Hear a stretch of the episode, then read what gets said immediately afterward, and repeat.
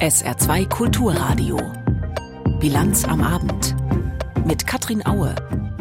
Unter Lebensgefahr werden sie aus dem Sudan ausgeflogen. Internationales Botschaftspersonal, NGO-Mitarbeiter, Geschäftsleute, auch aus Deutschland. Gleich unser Thema. Außerdem haben wir die Arbeitsbedingungen in der Textilindustrie in Bangladesch im Programm, zehn Jahre nach dem Einsturz der Rana Plaza Fabrik. Und Nestlé Wagner in Nonnweiler wird zum Joint Venture mit einem Finanzinvestor. Was das heißt, gleich hier in der Bilanz am Abend. Herzlich willkommen. Die Kämpfe im Sudan zwischen Militär und der paramilitärischen Gruppe Rapid Support Forces halten an. Immerhin wurde heute zwischenzeitlich berichtet, die Intensität der Gefechte, die habe etwas abgenommen. Aber Zehntausende Menschen aus dem Sudan fliehen auf dem Landweg in Nachbarländer zum Teil unter Lebensgefahr. Das UN-Nothilfebüro teilte mit, Tausende Zivilistinnen und Zivilisten seien unterwegs in den Tschad, nach Ägypten und in den Südsudan. Die meisten Ausländerinnen und Ausländer wurden mittlerweile per Flugzeug aus dem Land evakuiert, auch von der Bundeswehr. Georg Schwarte berichtet. Willkommen zu Hause in Sicherheit. Per Twitter-Nachricht begrüßt die Luftwaffe am Morgen über 100 Passagiere an Bord des Luftwaffen Airbus A320 in Berlin. Sie haben es geschafft. Raus aus dem Sudan via Jordanien wieder zu Hause. Keinerlei kritische Momente nach derzeitigem Stand. Wir hoffen, dass das so bleibt, sagt ein Sprecher des Verteidigungsministeriums. Drei A400 Militärtransporter hatten da insgesamt 311 Menschen von einem kleinen Flugfeld außerhalb der sudanesischen Hauptstadt Khartoum zum deutschen Drehkreuz Asrak, einer Militärbasis in Jordanien, ausgeflogen. Und ich freue mich natürlich sehr, dass es uns, aber auch vielen anderen Partnern gelungen ist, möglichst viele Menschen aus dieser brandgefährlichen Situation herauszuholen. Brandgefährlich, sagt der Vorsitzende des Auswärtigen Ausschusses im Bundestag, Michael Roth, im ARD Hauptstadtstudio. Er und andere Bundestagsabgeordnete waren von der Regierung auf dem Laufenden gehalten worden, wussten, um die Evakuierungsmission. Großes Dankeschön an die damit betrauten Soldatinnen und Soldaten der Bundeswehr. Ein Dankeschön aber auch an die Staaten, mit denen wir exzellent zusammengearbeitet haben. Sagt Roth. Und er meint auch und vor allem die Franzosen, die halfen, überhaupt Europa. Für Michael Roth war die Evakuierungsaktion bisher ein Beispiel dafür, wie es laufen sollte. Das Team Europa steht ja zusammen. Wir helfen uns ja gegenseitig. Ich habe gerade heute Morgen eine Dankesmeldung bekommen von einem tschechischen Kollegen, der sagte, wir hätten auch zwei tschechische Staatsbürger mit ausgeflogen und so helfen wir uns auch weiterhin. Unter den 311 von deutschen Soldatinnen und Soldaten ausgeflogenen allein 46 Niederländer, 15 Österreicher. Der österreichische Außenminister Schallenberg dankt auch den Deutschen für die Hilfe unter widrigsten Umständen im Sudan. Der Sudan erlebt, wenn man so will, ein, ein Tsunami an, an, Krisen. Es droht ein Bürgerkrieg. Ich war jetzt gerade mit meiner deutschen Kollegin Annalena Baerbock in Kontakt und ich habe auch unseren aufrichtigen Dank ausgerichtet. Der deutsche Botschafter im Sudan weiter vor Ort. Noch ist unklar, wann und ob überhaupt ein weiterer Evakuierungsflug starten kann. Für die ersten drei, sagt Außenamtssprecher Wagner, habe man lange auf ein Zeitfenster mit notwendiger Waffenruhe warten müssen. Diese war zwar brüchig ja auch über das ganze Wochenende, aber die Intensität der Kämpfe hat schon in unserer Beobachtung abgenommen. Insofern hat sich dieses Fenster für eine Evakuierung ja nicht nur für uns, sondern auch für andere Partner geöffnet. Über 1000 EU-Bürger ausgeflogen Drogen, andere warten weiter oder sind auf dem Landweg unterwegs, raus aus dem Sudan. Da der mandatspflichtige Einsatz der Bundeswehr wegen der notwendigen Geheimhaltung vorher nicht dem Bundestag zur Abstimmung gegeben wurde, will das Parlament vermutlich schon diese Woche das Mandat nachträglich erteilen. 1000 Soldatinnen und Soldaten der Division Schnelle Kräfte unter Generalmajor Dirk Faust sind im Einsatz. Ein Einsatzgruppenversorger der Marine hat mittlerweile Kurs genommen auf die Hafenstadt Port Sudan im Osten. Niemand weiß, wie lange die Kämpfe im Sudan, einem der ärmsten Länder Afrikas, anhalten, sagt auch Michael Roth. Weil zwei machtgeile Generäle meinen, sie könnten dieses Land weiterhin unterdrücken. Es geht hier um einen Machtkampf einiger weniger. Ausgang offen. Tausende Sudanesen jedenfalls fliehen auf dem Landweg. Sollte der Sudan implodieren, sagt der EU-Außenbeauftragte Borrell, würde das Schockwellen in ganz Afrika auslösen. An der Evakuierungsaktion der Bundeswehr ist übrigens auch die Saarlandbrigade beteiligt. Nach Angaben des Verteidigungsministeriums besteht ihre Aufgabe vor allem darin, die Flugzeuge am Boden zu sichern. Bislang sei dabei alles reibungslos verlaufen, heißt es. Die wieder aufgeflammten Kämpfe im Sudan sind heute auch Thema beim Treffen der EU-Außenministerinnen und Minister in Luxemburg. Helga Schmidt berichtet. Europas Chefdiplomat wirkte müde, noch bevor die Verhandlungen mit den Außenministern losgingen. Das Wochenende steckte ihm in den Knochen, das merkte man Josep Borrell an. Und das sagte er auch. Ein langes und schwieriges Wochenende sei das gewesen, wegen der heiklen Lage im Sudan. It has been a long weekend. Uh, um so viele Europäer wie möglich aus dem Sudan in Sicherheit zu bringen, war das ganze Wochenende über telefoniert worden, zwischen Brüssel und zwischen den Hauptstädten. Wer hat noch Platz im Flugzeug? Das war die Frage, wer konnte mehr als die eigenen Staatsbürger mitnehmen. Borrell dankte Frankreich und Österreichs Außenminister Alexander Schallenberg dankte Deutschland. Es droht ein Bürgerkrieg. Ich war jetzt gerade mit meiner deutschen Kollegin äh, Annalena Baerbock in Kontakt und ich habe auch unseren aufrichtigen Dank ausgerichtet. Dank der deutschen Hilfe, dank auch der Franzosen ist es uns gelungen, in den letzten 24 Stunden fast die Hälfte der Österreicher und Österreicherinnen, die noch im Sudan sind, außer Landes zu bringen. Das ist wirklich sozusagen eine gemeinsame internationale Arbeit. Die eigentliche Katastrophe, auch darüber waren Europas Außenminister sich einig, droht jetzt aber den Menschen, die den Sudan nicht verlassen können. Rund ein Drittel der Bevölkerung, ungefähr 16 Millionen Menschen, brauchen Hilfe von außen allein zum Überleben. Es geht auch um die Stabilität der ganzen Region im Nordosten Afrikas. Der Sudan dürfe nicht implodieren, sagte EU-Chefdiplomat Borrell, sonst würde das Schockwellen senden in ganz Afrika. We cannot afford that Sudan uh, implodes because it will be sending shockwaves Ziel der EU sei es weiterhin zu vermitteln und eine politische Lösung zu finden in dem Machtkampf zwischen den beiden rivalisierenden Militärführern des Landes. Noch eine heikle Geschichte vom Wochenende hatten die Außenminister zu bearbeiten. Ein Interview des chinesischen Botschafters in Paris hatte einen Proteststurm ausgelöst, vor allem in Osteuropa. Die Länder, die früher zur Sowjetunion gehörten, so erklärte der chinesische Botschafter dem staunenden französischen Fernsehpublikum, hätten keinen wirksamen Status. Mit anderen Worten, sie seien im Grunde keine souveränen Länder. Völlig inakzeptabel donnerte es fast einstimmig von vielen EU-Außenministern zurück, auch von Jan Lipowski, dem tschechischen Außenminister. Totally er hoffe, so Tschechiens Außenminister, dass die Chefs des chinesischen Botschafters das richtigstellen. Uh,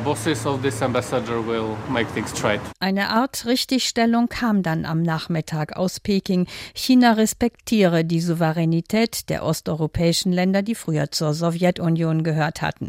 Trotzdem blieb Misstrauen beim Außenministertreffen und ein großes Fragezeichen, ob der chinesische Botschafter in Paris wirklich auf eigene Faust gehandelt hatte oder ob er im Auftrag seiner Regierung in Peking einfach einmal die Schmerzgrenze der Europäer austesten sollte.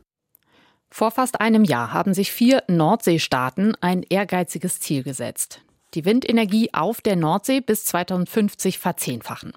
Jetzt, ein Jahr später, ist die Runde der Partner größer geworden. Mittlerweile sind insgesamt neun Nordsee-Anrainerstaaten bei der Allianz dabei, darunter Deutschland. Und das Ziel mittlerweile ist, die Nordsee soll der größte Energielieferant Europas werden. Vom Treffen der Offshore-Allianz im belgischen Ostende berichtet Jakob Mayer. Gipfelgastgeber Alexander De Croo, der belgische Premier, hat seine Gäste vor einem riesigen roten Schiff im Hafen von Ostende empfangen, das Kabel zwischen den Windparks auf See und dem Land verlegt. De Croo will eine Nordsee-Koalition schmieden aus den neun Teilnehmerstaaten und 120 Unternehmen, die beim Gipfel vertreten sind. Man wolle die Energieversorgung in die eigenen Hände nehmen und aus der Nordsee eine grüne Energiefabrik machen. Laut De Croo geht es in Ostende weniger darum, dass sich die Teilnehmerstaaten neue Ziele beim Ausbau der Wind Windenergie auf See setzen, die seien ehrgeizig genug. Derzeit kommen sie zusammen auf rund 30 Gigawatt Leistung. Bis Ende des Jahrzehnts wollen sie gut 130 Gigawatt erreichen. Bis zur Mitte des Jahrhunderts sollen es mehr als 300 sein. Hauptthema ist, wie wir jetzt tätig werden. Das bedeutet Standardisierung, engere Zusammenarbeit, bessere Abstimmung unserer Lieferketten. Bei diesem Gipfel geht es um die Umsetzung. Die Staats- und Regierungschefs Regierungschefs aus acht Nordseeländern und Luxemburg diskutieren außerdem über die Sicherheit der Infrastruktur. Windparks und Kabel müssten wirksam gegen Sabotage und vor Spionage geschützt werden, erklärte De Croo. Diese Infrastruktur ist unglaublich wichtig, egal ob es um Windparks, Kabel oder Pipelines geht. Wir wissen, dass sie dafür anfällig ist. Mit dabei sind auch Frankreichs Präsident Emmanuel Macron, der britische Premier Rishi Sunak und Bundeskanzler Olaf Scholz. Ganz kurzer Zeit wird die Nordsee noch viel mehr, als wir das heute schon wissen, der wichtige Ort der Energieproduktion sein. Und das zu besiegeln und auf den Weg zu bringen, das ist heute ein guter Anlass. Wichtiges Thema ist auch, wie der Windstrom an Land kommt, also die Übertragung an die Küste und die Vernetzung der Partner untereinander. In der sogenannten Ostende-Erklärung setzen sich die neuen Staaten das Ziel, die Nordsee zum grünen Kraftwerk Europas zu machen. Zusammen verfügen die beteiligten Länder über 175.000 Kilometer Küste. Im vergangenen Jahr kam Großbritannien auf 14 Gigawatt Offshore-Energie, vor Deutschland mit 8 Gigawatt. Dänemark, die Niederlande und Belgien lagen zwischen 2 und 3 Gigawatt. Nach Angaben der Branche müssen die Regierungen viel mehr Geld in die Infrastruktur stecken und mehr Windparks errichten, damit Europa seine Klimaziele erreicht. Um etwa die Windkraftvorgaben bis 2030 zu schaffen, müsse die Installationsrate verfünffacht werden. Außerdem seien enorme Investitionen in Anschlüsse und Netze nötig. Es ist 20 vor 6, jetzt in der Bilanz am Abend. Peter Weizmann mit dem Nachrichtenüberblick des Tages. Bei den Klimaprotesten der Gruppe Letzte Generation in Berlin hat die Polizei bislang rund 50 Aktivisten in Gewahrsam genommen. Die letzte Generation hatte heute mit mehr als 30 Aktionen in der Hauptstadt ein entschiedeneres Vorgehen in der Klimakrise eingefordert. Aktivisten klebten sich unter anderem auf der Stadtautobahn 100 fest und sorgten für Staus. Auch in London legten Klimaaktivisten das Zentrum mit Protesten lahm. Mitglieder der Gruppe Just Stop Oil forderten auf Transparenten und in Sprechchören die britische Regierung auf, keine neuen Öl- und Gasprojekte zu genehmigen. Die Stimmung in der Saarwirtschaft hat sich im April erneut leicht verbessert. Die Umfrage der saarländischen Industrie- und Handelskammer unter 300 Betrieben ergab, 39 Prozent bewerten ihre aktuelle Geschäftslage mit gut oder sehr gut, nur 13 Prozent mit schlecht. Die aktuelle Verbesserung der Stimmung wird nach Angaben der IHK aber allein von der Industrie getragen. Für einen nachhaltigen Aufschwung fehle den Firmen die Kraft. So rechnen nur fünf Prozent der befragten Unternehmen damit, dass sich ihre Geschäfte in den nächsten sechs Monaten verbessern. Die saarländischen Kommunen haben beim bundesweiten Fahrradklimatest des ADFC zum Teil sehr schlecht abgeschnitten. Homburg, St. Ingbert, Merzig, Saarlouis und St. Wendel landen ganz am Ende der Rangliste. Positive Ausnahme ist Kirkel. Die Gemeinde belegte den 41. von 474 Plätzen in der Kategorie Kommunen mit weniger als 20.000 Einwohnern. An der Abstimmung des Allgemeinen Deutschen Fahrradclubs hatten allein im Saarland rund 2400 Menschen teilgenommen. Bewertet wurde die Fahrradfreundlichkeit der deutschen Städte und Gemeinden. Vorgestern, also am Samstagabend um 21, nee, 23.51 Uhr kam die entscheidende Eilmeldung. Das monatelange Ringen um mehr Geld für die rund 2,5 Millionen Beschäftigten im öffentlichen Dienst ist beendet. Der unbefristete Streik ist abgewendet. Bund, Kommunen und Gewerkschaften haben sich auf einen Tarifabschluss geeinigt. Das hat natürlich auch Auswirkungen im Saarland. Janek Böffel mit den Reaktionen aus der Politik. Es waren lange Verhandlungen zwischen den kommunalen Arbeitgebern und den Gewerkschaften. Kaum ein Bereich der berühmten öffentlichen Daseinsvorsorge, der nicht irgendwann mal davon betroffen war. Fast überall wurde irgendwann mal gestreikt. Aber seit gestern gibt es nun einen Kompromiss, eine gestaffelte Einmalzahlung, also die sogenannte Inflationsausgleichsprämie von 3000 Euro und ab kommendem März dann 5,5 Prozent mehr Geld. SPD-Fraktionschef Ulrich Commerson will sich bei der Bewertung aber nicht zu weit aus dem Fenster lehnen. Gut ist, dass es eine Einigung gegeben hat und ansonsten ist es auch vernünftig, wenn sich die Landespolitik aus Tarifabschlüssen in anderen Bereichen raushält. Aber diese Tarifeinigung, zumindest das steht fest, so viel sie vielen Beschäftigten bringt, so teuer wird sie für die Kommunen im Land, deren Finanzlage sich mit Klamm ja fast noch beschönigend beschreiben lässt. 50 Millionen in diesem Jahr, 100 Millionen im kommenden Jahr und langfristig sogar 120 Millionen jährlich. So teuer dürfte die Einigung laut Berechnungen des Kommunalen Arbeitgeberverbandes werden.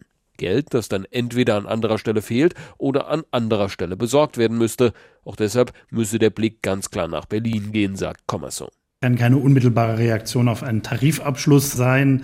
Aber der Bund ist natürlich in der Pflicht, nun mal das Stichwort Folgen des Krieges, von Zuwanderung bis höhere Kosten. Das, was damit verbunden ist, ist der Bund natürlich weiter in der Pflicht, äh, auch dafür zu sorgen, dass das Steueraufkommen so gerecht verteilt wird, dass alle drei staatlichen Ebenen damit gut arbeiten können. Aber nur nach Berlin zu blicken, das sei zu wenig, sagt CDU-Fraktionschef Stefan Toscani, denn auch das Land sei gefordert, den Kommunen verstärkt unter die Arme zu greifen. Dass unsere Kommunen Hilfe brauchen, Unterstützung brauchen von der Landesseite, aber auch von der Bundesseite. Das heißt, das Land und der Bund sind da in der Verpflichtung und in der Verantwortung, Allein können die saarländischen Kommunen jetzt jenseits des Tarifabschlusses diese großen, gewaltigen Herausforderungen nicht stemmen. Inhaltlich zeigt sich die CDU aber ähnlich zurückhaltend wie die SPD. Es sei gut, dass die Einigung da sei, aber mehr als ein angemessen lässt sich auch Toskani nicht entlocken. Deutlich auskunftsfreudiger da die AfD, gerade für die geringeren Einkommen sei es ein wichtiger Schritt, wie Fraktionschef Josef Dörr sagt. Wenn also um öffentlichen Dienst die Rede ist, denkt man ja immer an die gut bezahlten hohen Beamten, aber man vergisst dann leicht auch die doch nicht so gut bezahlten Beamten in den unteren Stufen oder auch die Arbeiter. Aber wie gesagt, die finanziellen Belastungen für die Kommunen sind schon so hoch, und so drängt dann Dörrs Stellvertreter Christoph Schaufert auch auf Reformen in den Kommunen und der öffentlichen Verwaltung selbst. Was natürlich jetzt auch wiederum in den Fokus rückt oder rücken müsste, der stetig fortschreibende Stellen- und Personalzuwachs im öffentlichen Dienst. Das wird nämlich auch etwas, wo man darüber nachdenken muss, ob da nicht wirklich die effektive und schlankere Verwaltung wieder in den Vordergrund gerückt werden müsste. Da sei spürbares Einsparpotenzial, heißt es von der AfD. Im Herbst dieses Jahres dürfte es dann aber erstmal für den Landeshaushalt spannend werden. Dann stehen nämlich die Verhandlungen für die Beschäftigten des Landes an. Es hat sich eben schon angedeutet, nach der Einigung gab es bei den Städten und Gemeinden gemischte Gefühle. Der Hauptgeschäftsführer des Deutschen Städtetags, Helmut Dedi, sagte, der Abschluss bringe zwar Planungssicherheit, aber eben auch hohe Kosten. Der Abschluss sei deshalb, Zitat, eine harte Nuss in schwieriger Zeit. Ähnlich hat es auch Jörg Wilhelmi formuliert, Bürgermeister von Ensdorf. Ja, wir sind schon am Eingemachten. Wir können eigentlich nur noch auf unsere Rücklagen zurückgreifen, konnten Gott sei Dank umgehen, dass wir Steuererhöhungen für unsere Bürger bzw. die Gewerbesteuerzahler entscheiden mussten. Aber das zeigt sich, dass es in 2024 wahrscheinlich in diese Richtung gehen muss. Aber der Bürgermeister von Ensdorf räumt ein, dass es auch positive Effekte haben könnte, wenn die Beschäftigten im öffentlichen Dienst demnächst mehr Geld bekommen. Absolut. Bei uns zeigt sich, dass es zum einen schwierig ist, Nachwuchs zu generieren. Wir haben Schwierigkeiten, eine Azubi-Stelle zu besetzen. Das zeigt sich auch im Bereich des Bauamtes. Da sind Bautechnikerstelle nicht zu besetzen. Also es ist dringend notwendig, den Inflationsausgleich zu gewährleisten und diesen Beruf, dieses Berufsfeld des öffentlichen Dienstes attraktiv zu halten. Aber es muss auch finanziert werden. Jörg Wilhelmi, Bürgermeister der Gemeinde Ensdorf im SR Hörfunk. Nestle Wagner aus Nonnweiler hat Neuigkeiten zu vermelden. Ein Finanzinvestor steigt ins Geschäft mit der Tiefkühlpizza ein. Die Private Equity Gesellschaft PAI Partners aus Frankreich gründet ein Joint Venture, also ein gemeinsames Unternehmen mit Nestle. Vor der Sendung habe ich unsere Wirtschaftsreporterin Sarah Sassou gefragt, was das für den Standort im Saarland zu bedeuten hat. Ja, also zunächst mal nichts, das sagt zumindest Nestlé. Der Standort in Nonnweiler, der werde weder personell noch baulich verändert, aber es zieht ein neues Management nach Nonnweiler. Noch lässt das Unternehmen aber dazu nicht so richtig verlauten, wer da überhaupt drin sitzen wird und ob das Personal von PRI Partners gestellt wird oder ob das nochmal andere Leute sind, das ist völlig offen. Nestlé Wagner ist ja eine hundertprozentige Tochter von Nestle Deutschland und wenn alles nach Plan läuft, dann wird das Unternehmen in der zweiten Jahreshälfte den Betrieb aufnehmen. Ein zweiter Standort, der liegt in Italien in Benevento. Die Zentrale dieses neuen Unternehmens, dieses Joint Ventures ist aber dann Nonweiler. Was steckt denn hinter diesem Deal? Warum kommt er jetzt? Also natürlich will Nestlé sein Geschäft optimieren, also mehr Geld verdienen. Im Moment werden so etwa 400 Millionen Franken pro Jahr mit diesem Pizzageschäft in Europa umgesetzt. Diese neue Konstruktion betrifft nicht das US-Geschäft. Und ähm, jetzt sagt Nestlé in typischer PR-Sprech, man wolle das Pizzageschäft auf die Zukunft ausrichten und sei fest überzeugt, dass diese Partnerschaft mit PAI die beste Grundlage biete, um das volle Entwicklungspotenzial zu entfalten. Also nicht so viel Aussage drin. Okay. Was ist PAI Partners für einen Investor? Ja, das ist eine Finanzgesellschaft aus Frankreich, die sammelt privates Kapital ein, um es dann zu investieren. Man könnte das böse formulieren, das sind klassische Heuschrecken. Die gehen dann in Unternehmen, zum Beispiel aus den Bereichen Dienstleistungen, Konsumgüter oder eben Lebensmittel und erwerben dann meistens Mehrheitsbeteiligungen und dann verkaufen sie es nach umfassender Umstrukturierung wieder.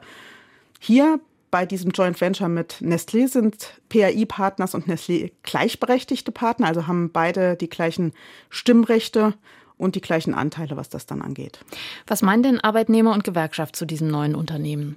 Ja, also die sehen das sehr kritisch. Die Rede ist auch von einem unheilvollen Zusammenschluss, denn gerade hat der Speiseeishersteller Froneri mitgeteilt, dass sein Werk in Nürnberg geschlossen wird zugunsten eines anderen Standorts und das Interessante an der Geschichte, Froneri ist hervorgegangen aus einem Joint Venture mit PAI Partners und unter anderem mit dem Speiseeishersteller Schöller. Und jetzt befürchtet die Gewerkschaft NGG, dass es bei Nestle Wagner in Nonweiler eben auch so läuft. Bislang waren da im Aufsichtsrat auch Arbeitnehmervertreter und mit dieser neuen Struktur wird das eben nicht mehr so sein. Nestlé hat ja, wie ich gerade gesagt habe, gleiches Stimmrecht, aber keine kontrollierende Funktion. Und deswegen ist in Fachkreisen auch die Rede davon, dass der Investor eigentlich den Betrieb übernimmt und nach seinem Gusto dann umformt. Auf SR-Nachfrage hat Nestlé das von sich gewiesen, dass sie diese Kontrolle komplett abgeben, weil sie ja eben das gleiche Stimmrecht haben. 1500 Mitarbeiter gibt es in Nonnweiler und laut Gewerkschaft ist das eigentlich so das Werk in Deutschland, das am besten organisiert ist gewerkschaftlich im Nestlé-Konzern. Und äh, da haben die jetzt eben Angst, dass dann das Mitbestimmungsrecht beschnitten wird durch diese neue Konstruktion. Und das wollen sie natürlich mit allen Mitteln verhindern. Und deswegen sind diese Woche auch Aktionen geplant und natürlich viele Gespräche. Nestlé Wagner bildet künftig ein Joint Venture mit dem Finanzinvestor PAI Partners. Sarah Sasso aus unserer Wirtschaftsredaktion war das mit Informationen. Zur Börse. Aus Frankfurt berichtet heute Claudia Werle. Martina Merz wirft das Handtuch. Sie will ihren Vorstandsposten bei ThyssenKrupp vorzeitig beenden. Für viele hier an der Börse kommt diese Nachricht überraschend. Die Aktien des Industriekonzerns brechen über 13 Prozent ein. Martina Merz war seit Oktober 2019 Vorstandschefin bei ThyssenKrupp. Sie ist angetreten, um das Unternehmen zu sanieren. Die Schulden, die hohen Verluste, sie waren existenzbedrohend. Merz hat daraufhin das florierende Geschäft mit den Aufzügen verkauft, um Geld für die Sanierung zu bekommen. Tausende Stellen wurden gestrichen. Für die Stahlsparte sollte ein Käufer oder ein Partner gesucht werden. Auch ein Börsengang ist im Gespräch. Nun steht die Rüstungssparte zur Disposition. Was bleibt von dem einst großen, bedeutenden Industriekonzern, fragen sich viele hier an der Börse. ThyssenKrupp ist nicht das einzige Unternehmen, das sich neu aufstellen will. Für den Sportartikelhersteller Adidas lief es zuletzt in China nicht rund. China ein wichtiger Markt, Sportmode ist dort ein Verkaufsschlager. Adidas will jetzt mit neuen Produkten punkten. Die Kooperation mit chinesischen Athleten soll ausgeweitet und ein großer Teil der Produktion nach China verlagert werden, um schneller auf Modetrends reagieren zu können. Die Reaktion an der Börse darauf verhalten, Adidas-Papiere werden verkauft. Der DAX zu Handelsschluss leicht im Minus. Er steht jetzt bei 15.863 Punkten. Heute vor zehn Jahren wurde wohl für die meisten von uns klar, wie ausbeuterisch große Teile unserer Kleidung hergestellt werden. Benetton, Primark, Kick, Mango, sie alle haben in der Fabrik Rana Plaza Klamotten herstellen lassen und sei es über Subunternehmen. Vor zehn Jahren sind beim Einsturz des Gebäudes in Bangladesch über 1100 Näherinnen ums Leben gekommen. Noch mehr Menschen wurden verletzt. Seit dem Tag ist klar, mit unserer Art der globalen Textilherstellung stimmt etwas ganz gewaltig nicht. Dazu der Kommentar von Peter Hornung aus unserem ARD-Studio Südasien. Man könnte sagen, es war die Urkatastrophe der Textilindustrie. Ein Unglück so monströs, dass danach eigentlich nichts mehr so bleiben konnte, wie es einmal war. Vor Rana Plaza war es vielen Modefirmen doch ziemlich egal, wie und wo Textilien produziert wurden. Was in Bangladesch und anderen Ländern damals vor sich ging, war zwar ein offenes Geheimnis, aber solange nicht der eigene Markenname damit in Verbindung gebracht werden konnte, hat es wenig gestört. Die Unternehmen im Westen nicht und ehrlich gesagt auch nicht die Kundinnen und Kunden.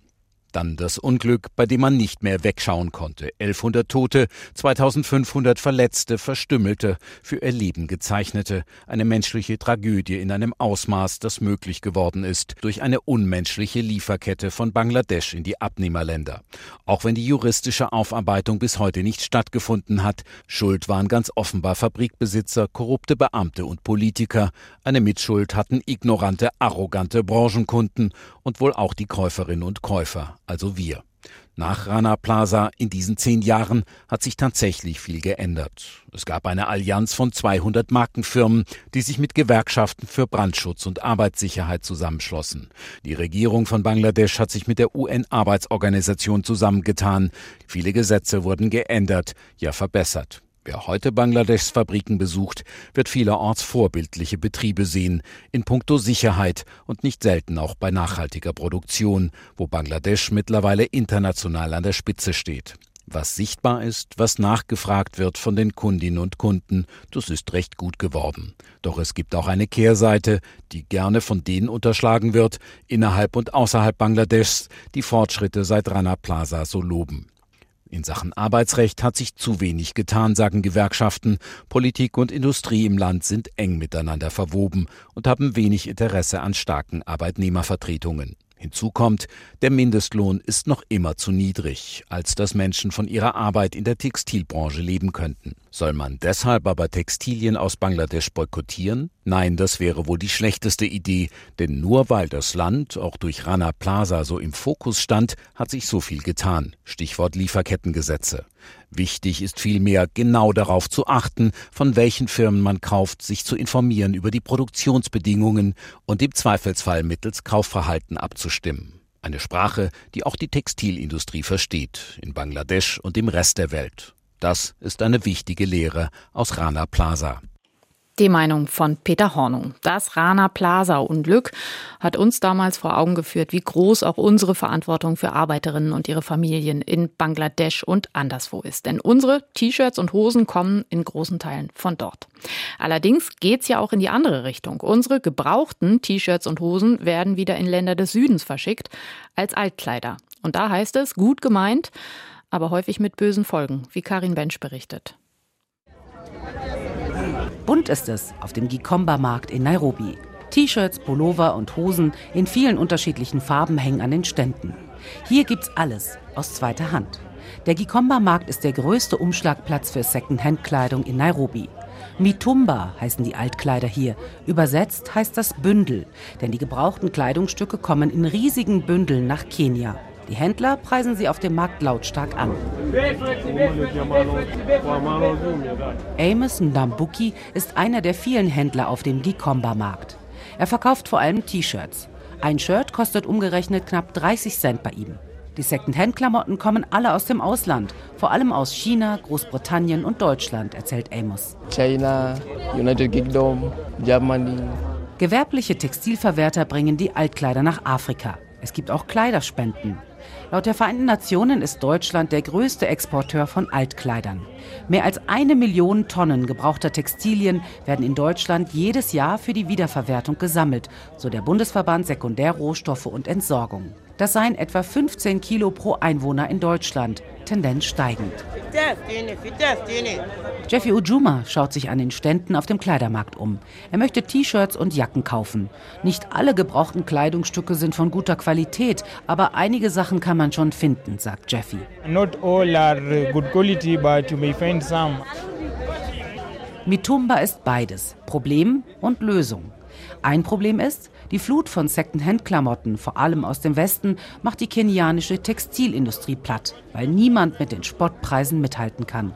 Ein kenianisches Unternehmen kann ein Kleidungsstück von guter Qualität nicht für 30 Cent herstellen, sagt Jeffy. A Kenyan company cannot produce any good clothing and sell it at 40 bob. Kenia ist ein Land, in dem hochwertige Textilien mit farbenfrohen Mustern eine lange Tradition haben. Umso tragischer ist es, dass die billige Fast Fashion aus dem Ausland mit immer mehr Kollektionen pro Jahr hauptsächlich aus Synthetikfasern und anderen Materialmixen besteht, die sich nur schwer wiederverwerten lassen. Das sorgt für ein Müllproblem in Kenia. An Straßenrändern und in offenen Kanälen in Nairobi kann man das Ergebnis häufig sehen. Zusammengeknüllte Kleidungsstücke vermüllen die Umwelt. Doch Mitumba hat auch positive Aspekte.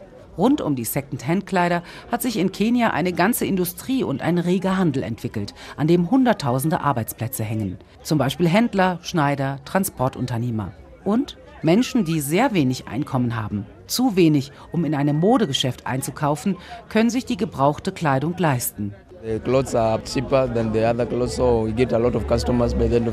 Weil die Klamotten hier so günstig sind, haben wir viele Kunden, sagt Händler Amos vom Gikomba-Markt. Zum Wetter im Saarland. Der Tag morgen beginnt erstmal stark bewölkt und mit Schauern.